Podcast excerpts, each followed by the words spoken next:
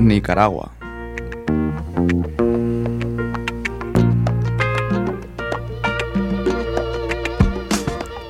Daniel Ortega.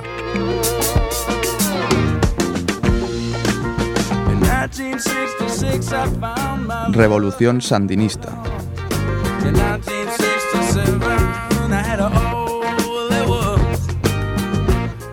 Augusto Sandino.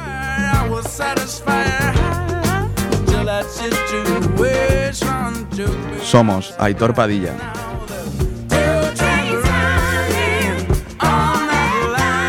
Y David García.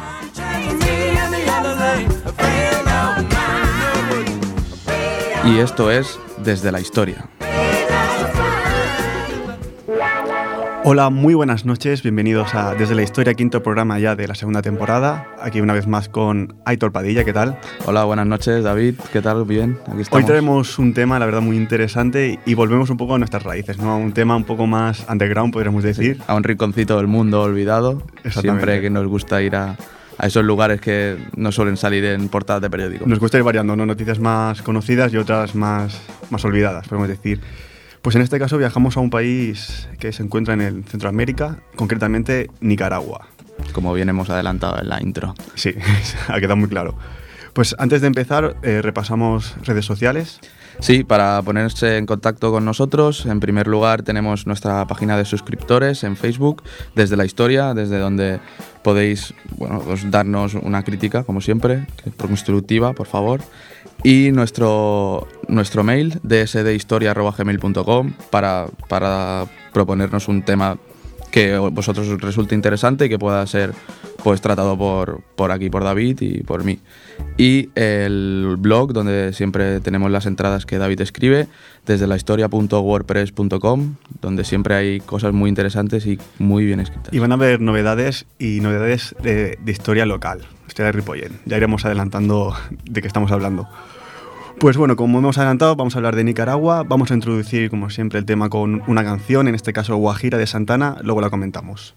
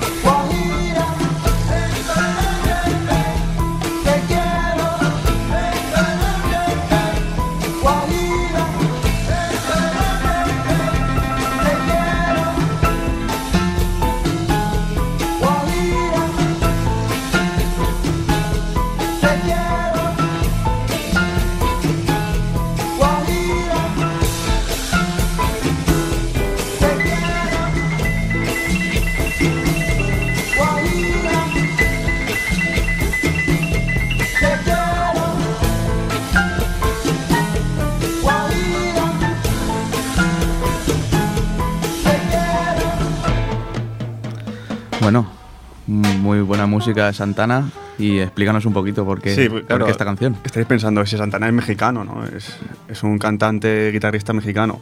Pero el percusionista de, de Santana es Chepito Arias, que es nicaragüense.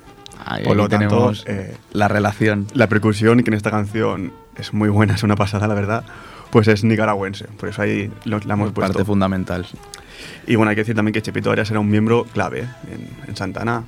Y bueno, triunfaron en el festival de Woodstock en su época. Gran grupo. Pues muy bien, vamos a empezar con la actualidad, el- la noticia que nos trae a- al tema que vamos a tratar hoy. Eh, pudimos leer el mes pasado una noticia en, en la prensa internacional donde se decía que Daniel Ortega acusaba a la ONU de injerencia política. El gobierno del presidente nicaragüense, Daniel Ortega, ha acusado al Programa de las Naciones Unidas para el Desarrollo, el PNUD, la oficina que coordina los proyectos de la ONU en este país centroamericano, de realizar una labor de injerencia política, financiar agrupaciones políticas adversas al Ejecutivo sandinista y de tergiversar los datos de desarrollo. A todo esto, la PNUD, por supuesto, rechaza fuerte y categóricamente la- las acusaciones. Este es el episodio más escabroso de una serie de desencuentros entre Nicaragua y la ONU.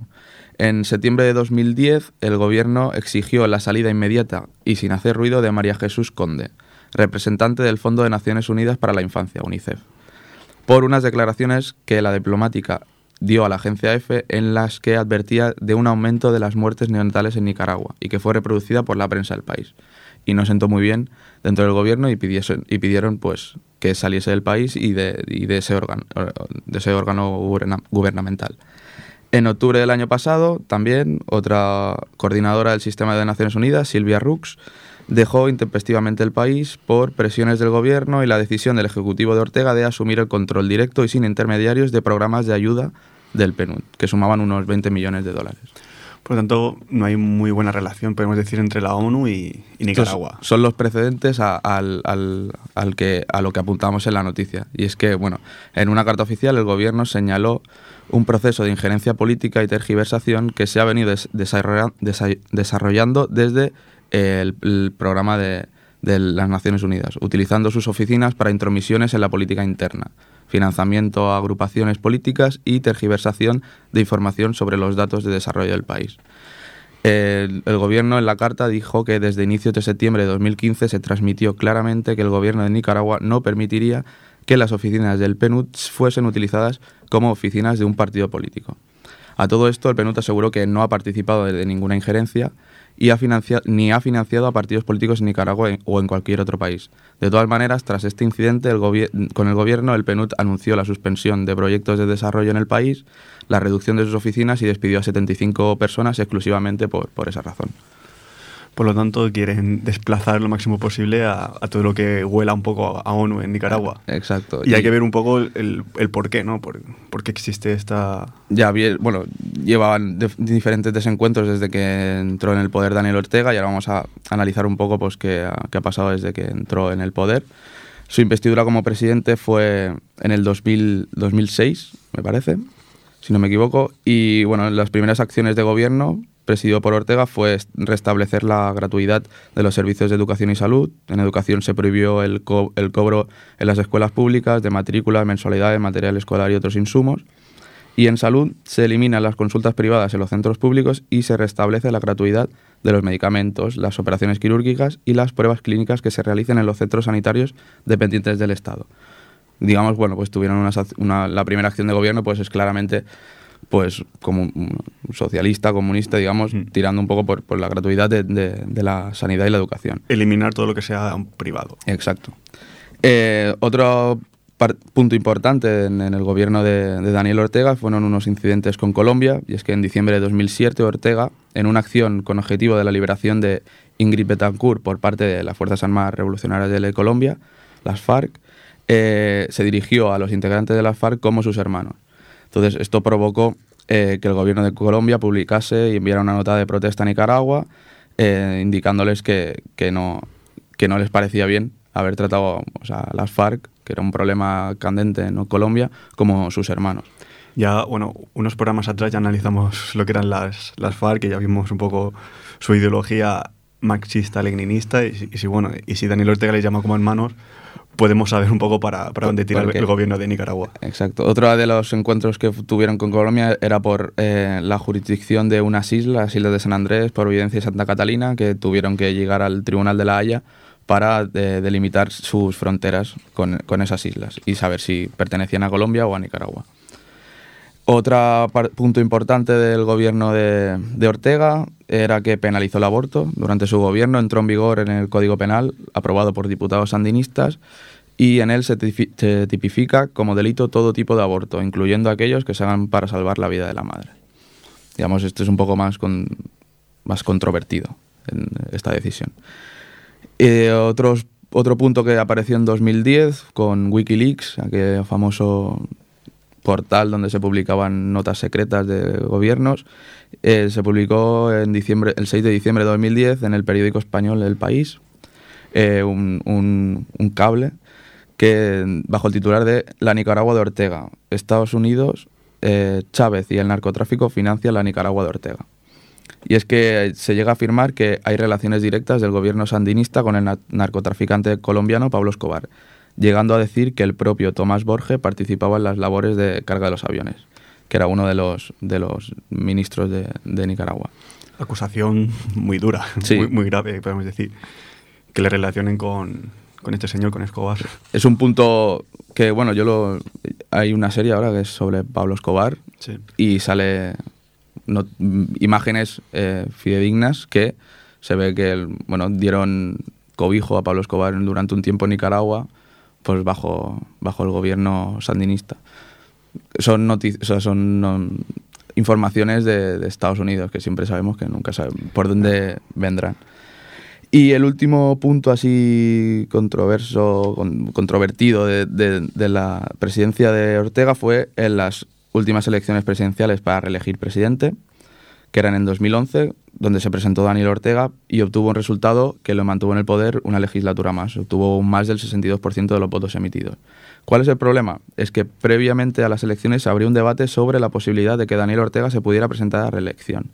¿Qué pasaba? En el artículo 147 de la Constitución Política de Nicaragua se prohíbe la reelección presidencial, lo que hacía imposible que Ortega pudiese volver a presentarse a las elecciones mientras que otros opinaban, como algunos magistrados de la Corte Suprema de Justicia, que esa candidatura de Ortega tenía fundamento legal y por tanto constitucional. Eh, he, buscado el artículo 147 de la Constitución de Nicaragua que dice exactamente, y en literal dice, no podrá ser candidato a presidente ni vicepresidente de la República a el que ejerciere o hubiera ejercido en propiedad de la presidencia de la República en cualquier tiempo del periodo en que se efectúa la elección para el periodo siguiente o que haya ejercido durante dos periodos. Digamos que incumplía las dos. Había sido dos veces presidente y había sido presidente de la candidatura anterior. Y aún así, o sea, aparentemente la candidatura era inconstitucional, pues el presidente se daba a la reelección y había sido dos veces presidente. Sin embargo, la Corte Suprema dio el visto bueno para que Ortega pudiese presentarse. Se presentó y ganó con más del 62% de los votos. Por lo tanto, imaginamos que la oposición no estará muy de acuerdo con... Sí, bueno, hay diferentes fuentes como la, la OEA que, y, la U, y la Unión Europea que estuvieron como observadores en las, en las elecciones y denotaron cierta dificultad en ocasiones para llegar a, a la lectura de votos. Es decir, que estamos en un país con un gobierno, digamos, de tendencia socialista, comunista es, creo que no, pero socialista, como mínimo sí, el socialismo de, este de Latinoamérica que, que ahora está tan candente pero que tiene unas irregularidades, al menos electorales, no podemos decir. Tuvo, un momento importante y quizá, bueno, pues lo que es con haciendo público todo lo que es la sanidad y la educación, pero también tiene unas decisiones pues un poco que controvertidas, controvertidas exacto. Pues una vez analizado eh, la noticia, vamos con el segundo tema que se llama Caballito Chontaleño, un nombre un poco gracioso. Es de Camilo Zapata, es un músico considerado como el creador del, del son nica, que es un ritmo musical propio y característico de, Nicaragua. Caballito Chontaleño es la primera composición que se conoce del, del son nica y es un himno en Nicaragua, o sea, todo el mundo la conoce. Es un tema, bueno, nos sonará un poco añejo, pues, ahora lo escucharemos, pero es eso, hay que pensarle que es un himno en, Nicaragua. Es como aquí, yo qué sé, que vamos a decir, Rafael, algo, algo así. Pues vamos allá.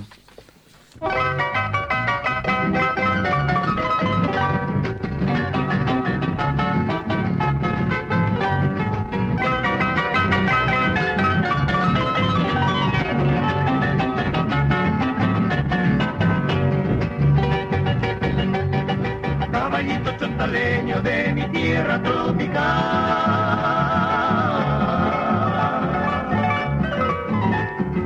Corre, corre que a la vuelta es aquel cañaveral.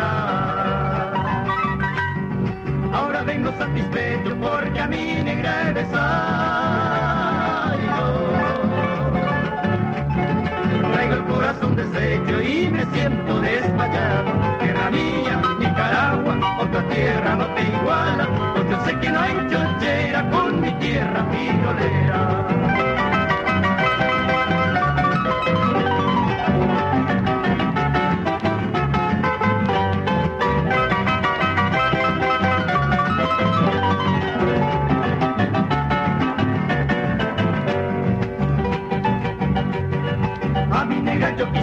llevarme la comarama.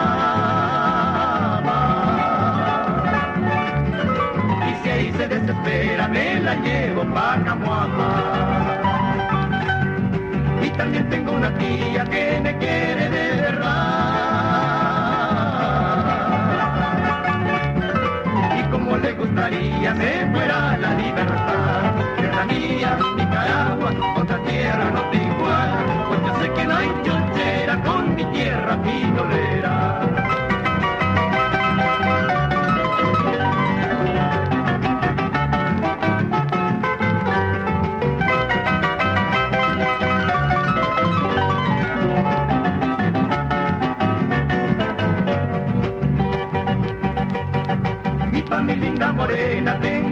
Un caballito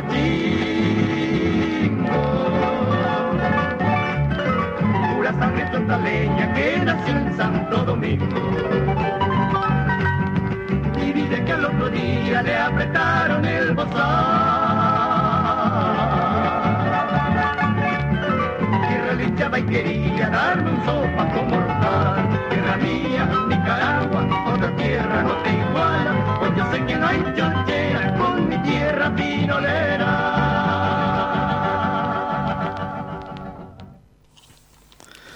Bueno, me ha sonado mucho a Breaking Bad. No sé por qué. Albuquerque, ¿no? Albuquerque, Nuevo México.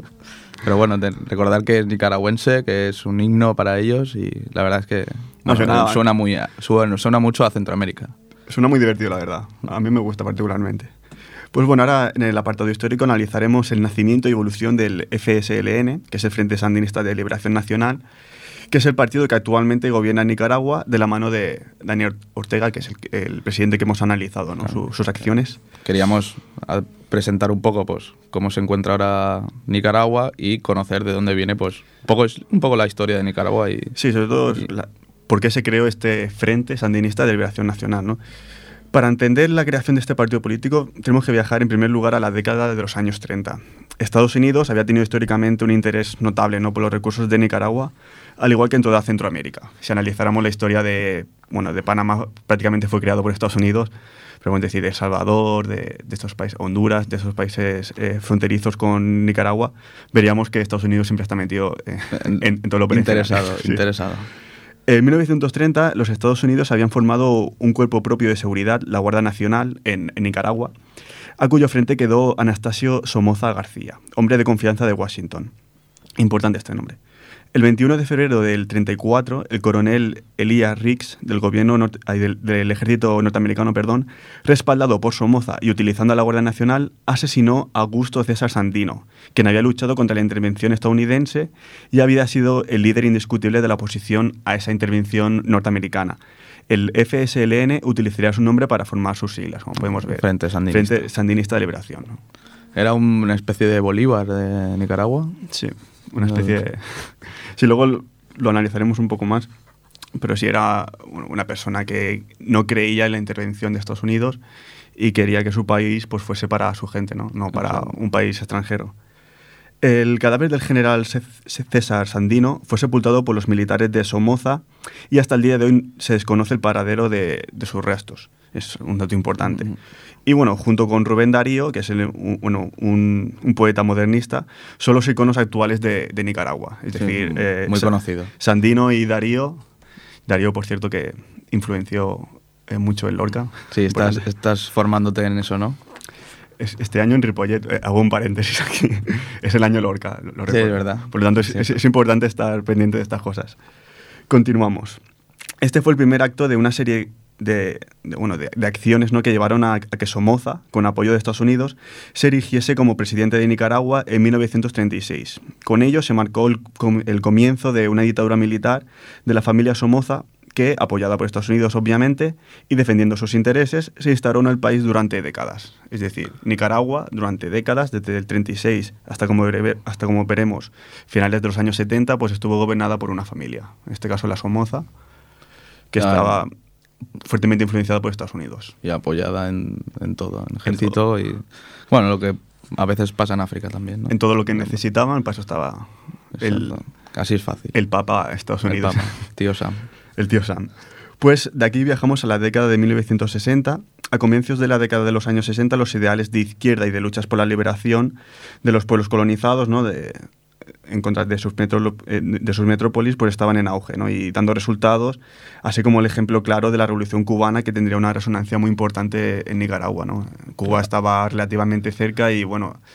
Y la hicieron... lucha era con Estados Unidos también, y había claro. un poco ¿no? la llama de, de la revolución en Nicaragua. Exacto, ¿no? El, lo que hicieron en su día pues Fidel Castro y Che Guevara pues tuvo una resonancia muy, muy fuerte en, en un país pues que no es fronterizo pero que está muy, muy cerca.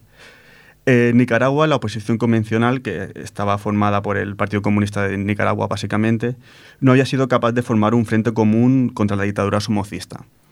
Por lo tanto, la oposición a la dictadura se fue estableciendo en torno sobre todo a diversas organizaciones clandestinas estudiantiles, importante. La gente nace de, sí. de ahí todo. Los jóvenes no son los que tienen que tirar del país. Exacto. Eh, los que tienen que luchar por los derechos. También lo dicen ahora con, con España, que el que tiene que levantar el país somos los jóvenes. No sé cómo, pero... Lo estamos intentando. Es otro tema. Y entonces, claro, eh, la posición de la dictadura, como decíamos, se forma a partir de estudiantes. Tenemos varios ejemplos, como la Juventud Patriótica Nicaragüense y el Movimiento Nueva Nicaragua. Estas organizaciones iban a dar como resultado la constitución del Frente de Liberación Nacional de Nicaragua, que sería el embrión de lo que vino a denominarse posteriormente como el Frente Sandinista de Liberación Nacional, lo que actualmente uh -huh. se conoce como el FSLN, que fue creado finalmente en 1961 por Carlos Fonseca Amador, Santos López, Tomás Borge y Silvio Mayo, Mayorga. Tomás Borge, este es el que, del que he comentado antes, que se veía ayudando a descargar cocaína a Pablo Escobar en uno de los aviones de Nicaragua. Interesante. Hacía, era como un paso intermedio entre Colombia y Estados Unidos. Parar en Nicaragua. Era una de las técnicas que utilizaba Pablo Escobar para su transporte. Luego hablaremos también, cuando hablemos de la... Bueno, adelanto ya que, que habrá una, una guerra civil en Nicaragua. Hablaremos también del tema de droga y si te parece luego hablamos un poco más de eso, porque es un tema muy interesante, ¿no? Cómo se mueve la droga por todo lo que es desde Colombia a Estados Unidos, cómo llega, por qué países pasa y un poco la evolución que ha tenido todo eso. Y, y es un tema que la droga mueve tantos millones que cambia y forma gobiernos, al fin y al cabo. Por lo tanto, luego lo analizaremos más detenidamente como decíamos, a pesar de la represión y de las diferencias ideológicas internas ¿no? del FSLN, de hecho se llegaron a crear tres, tres FSLNs. El, el proletario, el de guerra popular y prolongada y el insurreccional. Esto nos recuerda un poco a, a lo de Irlanda, el, el IRA, que tenía también diferentes. Pero bueno, pese a ello, el Frente Sandinista sigue luchando contra la dictadura y preparándose sobre todo para su objetivo final, ¿no? que era un ataque contra el somocismo, contra la familia Somoza. En 1978, los sandinistas ocuparon el Palacio Nacional de Managua y consiguieron la, liberación de presos políticos. Seguidamente estalló una insurrección popular que fue aplastada por el gobierno somocista. A raíz del repliegue de los combatientes se crearon diversos frentes de lucha por todo el país. ¿no? Vemos que es una época de 78, 79 muy, muy caliente allí en Nicaragua en marzo del 79, por ejemplo, los dirigentes de las tres tendencias del FSLN firman el acuerdo de unidad del Frente Sandinista y deciden impulsar definitivamente la batalla final contra, contra el régimen. Sí, debían unirse si querían Exacto. acabar con ellos, porque ya, vimos, ya hemos visto que por separado tuvieron un pequeño fracaso. Exacto, mejor unidos que... Exacto. Eh, finalmente, en junio del 79, unos meses después, los sandinistas lanzan una ofensiva final llamada a un, llamando a una huelga general para involucrar a, a toda la población ¿no? en la lucha contra el régimen, siendo fuertemente, re, fuertemente reprimida por la Guardia Nacional. Pese a ello, Somoza acabó renunciando por la presión de los Estados Unidos. Es decir, forman la batalla final con un gran apoyo social, hay que decirlo Exacto. esto. Luego analizaremos también por qué lo pierden este apoyo social en un momento de la guerra. Pero tenemos que tener muy claro que a final de los 70, ¿no? cuando se producen estos hechos finales contra el régimen somocista, el FSLN tenía un gran apoyo social. Estaban consiguiendo, claro. Era un poco eh, la alternativa ¿no? a tantos años de, de gobierno de una familia que luchaba más a lo mejor por los intereses de un país extranjero, bueno, a lo mejor no seguro, que por ellos mismos. Por lo tanto...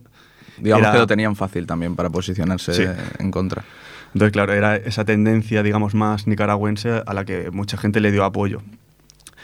Así pues, eh, finalmente se produce la toma de poder en el 1979. El Frente Sandinista inició una serie de transformaciones, ¿no? comenzando por la expropiación de los bienes de la familia Somoza, lógicamente, una reforma agraria integral y la nacionalización de las minas, la pesca, los recursos naturales. Es decir, un poco lo que haría cualquier eh, partido político socialista, ¿no? un poco eh, nacionalizar todos los Claro. recursos naturales, eh, expropiar, etc. impulsaron también la Cruzada Nacional de Alfabetización, que redujo el, el analfabetismo del 53 al 12%. Muy importante, la verdad es que consiguieron un, un, o sea, un progreso importante Sí. seguramente en la ciudad, o sea, en el país. La verdad es que, bueno, se nota que tenían a la gente un poco, pues, olvidada. Sí, hombre, el 53% es, Es muy alto. Es muy alto.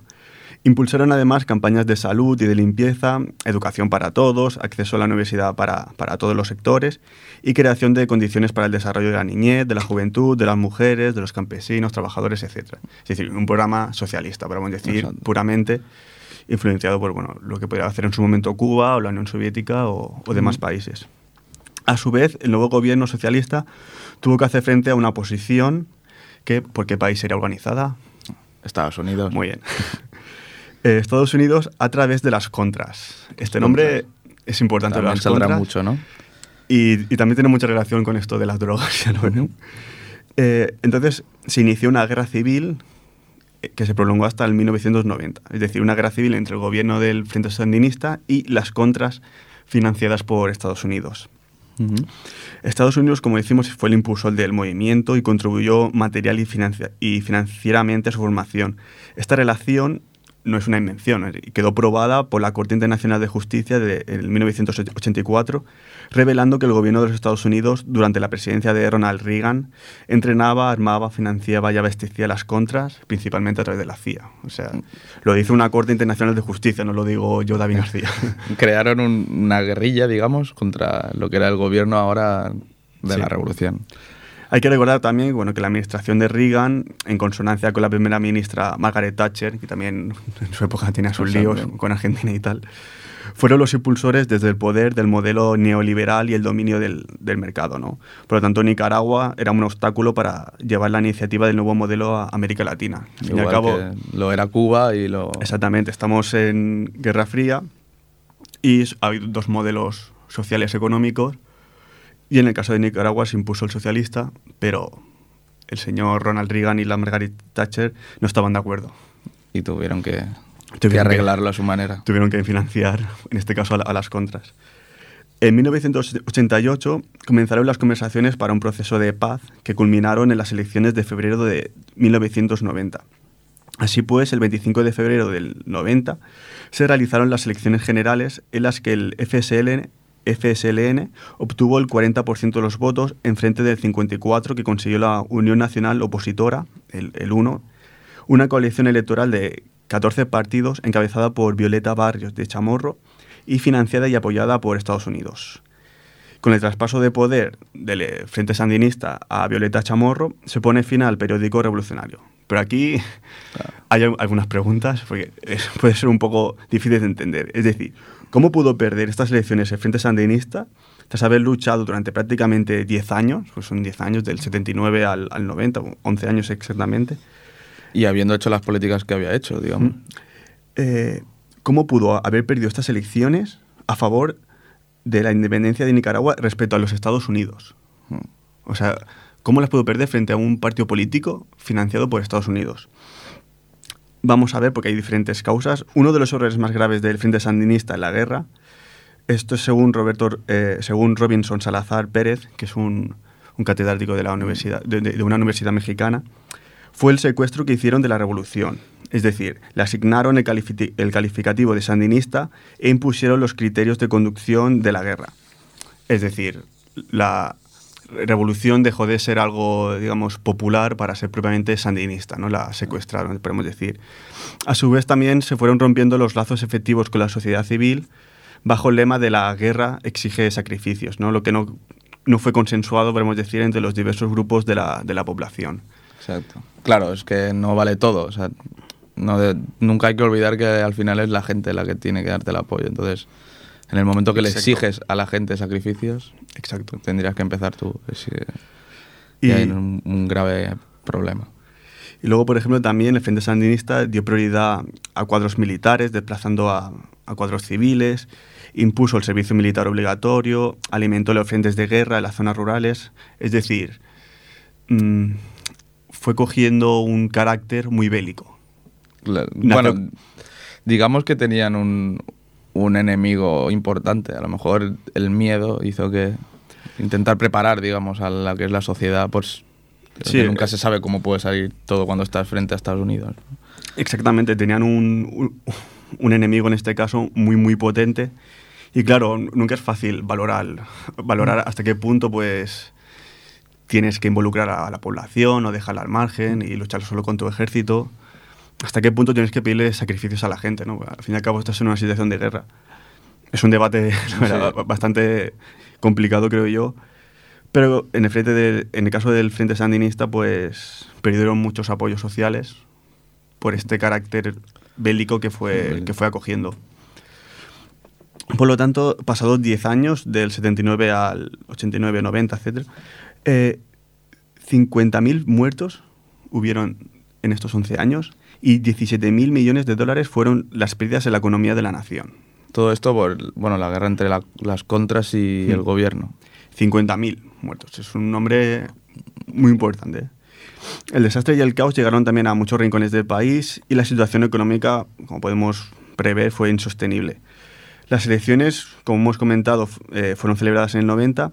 Fueron un, pre- un plebiscito entre guerra prolongada, es decir, si seguía el Frente Sandinista, posiblemente seguiríamos en guerra, o cambio de gobierno. Y triunfó este último, el cambio de gobierno, y concluyó así el gobierno revolucionario del Frente Sandinista en Nicaragua hasta 2016 con Daniel Ortega, que es al personaje que hemos, Cuando volvió al. que hemos comentado. Es decir, el Frente Sandinista estuvo, podemos decir, del 79 al 90, luego un periodo de- del 90 hasta el 2006, de periodo, digamos, neoliberal, Exacto. y luego, a partir del 2006, otra vez el Frente Sandinista.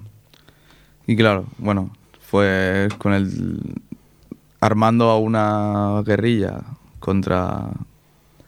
que supongo que también intentarían hacer, el- control, sobre todo el de la droga que, Mm. que pasaba por, por Nicaragua, porque, por ejemplo, la serie está en Narcos, se trata mucho, por ejemplo, yo también acabaron comprando al M16, creo que era, M16 o M19, que era un, también marchistas leninistas de, de Colombia, les decían, no, yo voy a luchar por la causa, te voy a dar dinero, pero para eso, por ejemplo, lo que hicieron fue entrar en la Corte Suprema, o sea, atentar contra la Corte Suprema. Entonces, lo que fue fue comprando a grupúsculos así, guerrillas, eh, marxistas en- leninistas que necesitaban el dinero, pues a lo mejor también por la revolución sandinista en- y comprando pues poder en diferentes países para hacer pues el traspaso de, de- de la droga, el transporte. Sí, sí.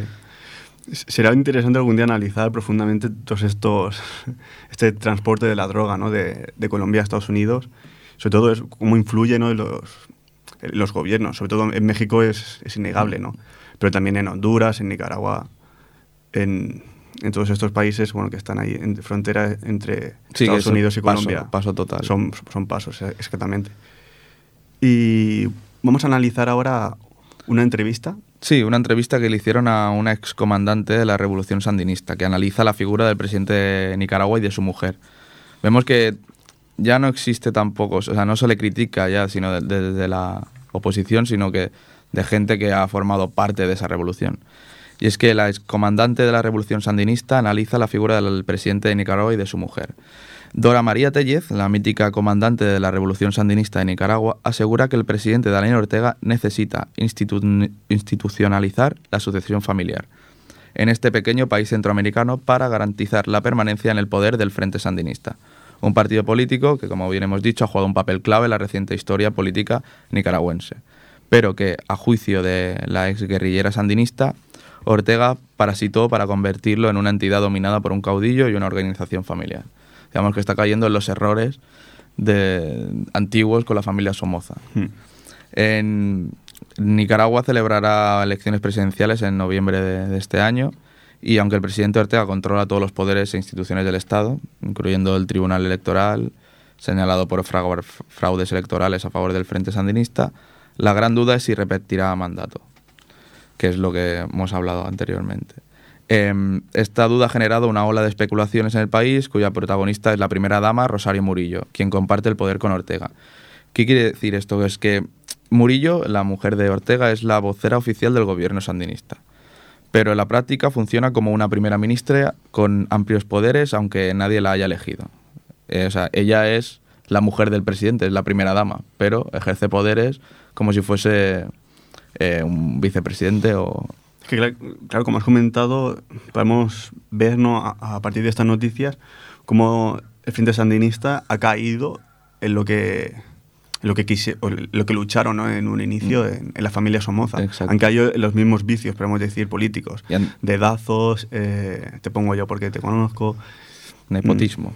Sí, Exactamente. La, digamos que esto es, o sea, es una persona que está dentro de la revolución y se critica a una persona que cree en la revolución y cree que no está siendo eh, representada por, por él. Eh, la mujer de Ortega, Murillo, controla la administración diaria del Estado, nombra y quita ministros, da la cara ante emergencias naturales, controla todas las instituciones públicas, maneja la información oficial y dispone, sin controles, de los fondos públicos para sus proyectos que, entre otras cosas, incluyen la instalación de extravagantes y costosas estructuras de metal que han plantado en toda la capital, en Managua. Eh, Murillo también ha impuesto, además, una mezcla de discurso y simbolismo revolucionario de izquierda, religioso y místico en el Frente Sandinista y lo ha llevado a una política de Estado. Manda bastante, ¿no? Sí, digamos que o sea, Murillo. no, está, no, o sea, no está elegida, pero realmente tiene plenos poderes. También quiero aclarar todo esto desde una, eh, una visión occidental en un medio occidental. Que siempre, de- salvando las distancias, también, bueno, vivir allí sería una manera de, de corroborar todo esto. Digamos que es lo que te, nos quieren enseñar aquí. Claro, Esta es- entrevista es del país. Entonces, claro, ¿qué me quiere enseñar el país? Esto es un poco el, el problema de siempre, ¿no? De si lo que lees en, la- en las noticias, en, en, bueno, en los medios de comunicación es verdad o no. Entonces, claro, siempre desde aquí hemos dicho que hay que tener una actitud crítica sobre todo. Exacto. Pero claro, es muy difícil. eh, Estamos hablando de un país muy desconocido, olvidado. No hay una gran inmigración nicaragüense aquí en España. o sea, no, no podemos hablar con, con muchas personas de Nicaragua. Yo, por ejemplo, no conozco ninguna persona nicaragüense. Yo tampoco. Eh, así como conocemos colombianas, eh, ecuatorianas, etcétera, pues es un país que lo tenemos un poco como olvidado y claro, nos llegan noticias, pero tampoco podemos valorar si es verdad o no. O sea. ¿Con qué parámetros podemos valorar si es verídico o no? Para eso está un poco también la historia, pero, pero claro, la historia también se está escribiendo ahora. Nosotros siempre que hablamos queremos que quede claro que, o sea, nosotros desde un medio occidental, nuestra, nuestra información viene siempre, pues puede venir un poco filtrada, ¿no? Y nosotros lo, lo presentamos y que cada uno, pues, se haga su idea, ¿no? Pero luego es eso, al, al final de todo, lo importante es tener sentido crítico y saber valorar eh, si, si es verdad o no, si esto puede ser más mentira que lo otro. Nosotros tampoco tenemos la verdad absoluta, eso es, evidente. Y siempre hacemos Exponemos. hincapié en eso. ¿eh? Sí, sí. Y bueno, para acabar también en la, en la entrevista que le hicieron a, a Dora María Tellez, la ex comandante de la Revolución, también dice que Ortega ha nombrado en viajes oficiales canciller en funciones de Nicaragua a sus hijos. Y, y a sus hijos como también a asesores eh, presidenciales. Eh, los hijos de Ortega, además, dice que controlan al menos cuatro canales de televisión, que además de algunos diarios independientes de Nicaragua. Eh, en esos canales, la primera dama Murillo aparece a diario para explicar las decisiones del gobierno, recordar el santoral o declarar la emergencia entre, eh, ante erupciones volcánicas, terremotos o sequías. También indica un, un punto negro que tuvo en Ortega en su vida, que era la denuncia por violación de su hijastra, Zoila América Narváez Murillo, que era hija de, de, de la primera dama. Zoila América. Zoila América se llama, es un nombre interesante. eh, que era. Pues con la denuncia por violación de su hija contra Ortega, Rosario interviene respaldando a Ortega en lugar de a su hija, lo que le da un enorme poder frente a- al presidente. Digamos que eh, es una cuenta que tiene que cobrar. Digamos, mira, he, he dejado a mi hija de lado y estoy contigo, pues eso me lo voy a cobrar y cómo se lo está cobrando, pues siendo la que manda en el gobierno.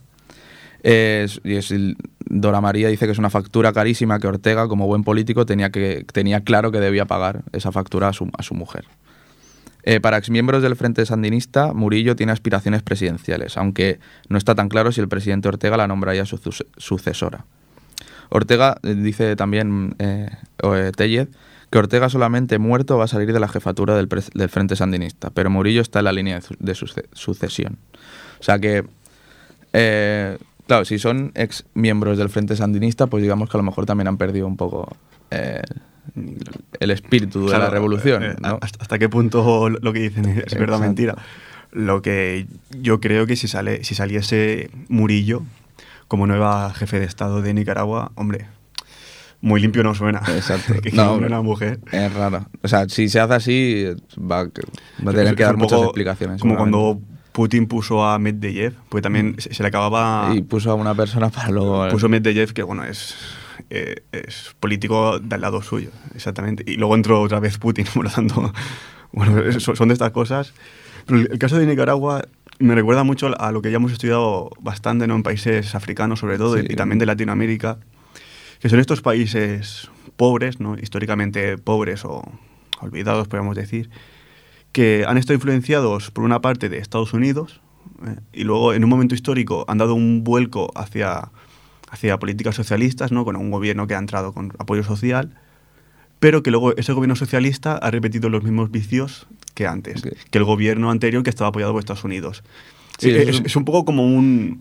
¿Cómo podemos Un decir? ciclo Un- total. Un, ciclo que, que no se acaba nunca y que se repite en varios países. Sí, vemos, sí, la verdad es que la historia parece que está escrita igual para esos países pequeños que Sí. siempre tienen una intervención internacional y parece mentira que cuando parece que está la solución vuelva a caerse en los mismos vicios, A, entre a lo comillas. mejor el, el problema es ese, que están intervenidos internacionalmente, ya sean desde posiciones neoliberales o socialistas. A lo mejor lo, lo que tienen que conseguir es autogobernarse Exacto. sin tener ayuda exterior, al menos es lo que yo opino, porque siempre pasa, se- se ha repetido en muchísimos países. o sea, eh, podemos hacer aquí una lista inmensa de países que han repetido estos mismos vicios. Y son países, como digo, con recursos naturales, por cierto, que también es importante, lo que llama más la atención a, a las potencias internacionales.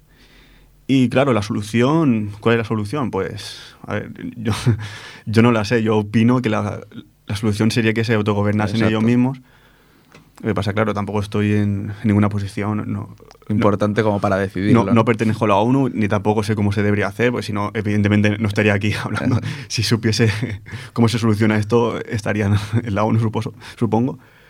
Pero, pero claro, me llama mucho la atención ¿no? que se repitan estos vicios. Y, Exacto. y- y es algo como que nos gusta analizar y tal, pero luego, bi- bien visto, decimos, hostia, es que es, Sí. es lo mismo. Sí, sí. Y, y así funciona bastante la política internacional. Sí, ya hemos visto que los casos son siempre iguales. Vamos con la última. Sí, a ver qué vamos- nos traes. ¿Nicaragüense también? Sí, es muy nicaragüense esta. El tema se llama Sabroso Palo de Mayo. El grupo es Dimensión Costeña. Es un grupo nicaragüense que bueno, practica el llamado Palo de Mayo, que es un, bueno, un tipo de danza afrocaribeña de Nicaragua. Mm. Es muy chulo, la verdad. Su vocalista es Anthony Matthews y gozan de gran popularidad, en, en la- sobre todo en la parte caribeña del país, ¿no? que es donde proviene esta danza. Sobre todo en la llamada RAX, que es la región autónoma de la costa del Caribe Sur de, de Nicaragua. Es un tema, suena muy centroamericano. ¿eh? Bueno, lo escuchamos y analizamos, a ver qué os parece.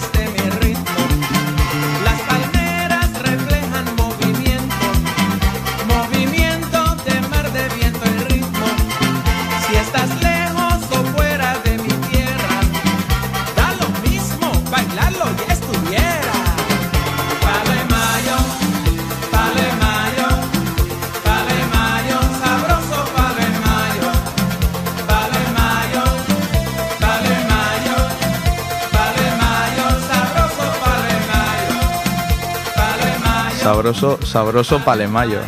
Muy de verbena esto. Un ¿eh? poco verbena, ¿no? Sí, Sí. sí, bueno. Me ha hecho muchas gracias. ¿eh? Me, me da buen rollo este, este tipo de música y tal. Bueno, pues aquí llegamos al final ya. Hoy dejamos aquí pues el, todo el Nicaragua y una pregunta así en el aire, que es el intervencionismo o la, el autogobierno. También es un poco una reflexión bastante difícil de hacer porque, claro, en un mundo globalizado es muy difícil que en un país estratégicamente interesante que lo dejen libre, ¿no? que le dejen hacer formar su gobierno. Es algo que creo yo que no va a ocurrir. Siempre va a haber una potencia exterior detrás de, ese país. Pero bueno, desde aquí hemos dado nuestra opinión y dejamos esa pregunta si el intervencionismo de las potencias eh, del mundo ¿no? es, es positivo, podemos decir, para países pequeños como Nicaragua. Bueno, pues muy, bueno, muy buenas noches. Eh, muchas gracias a Ripollet Radio, eh, siempre en 91.3 FM, emisora local, o en ripolletradio.cat. Buenas noches.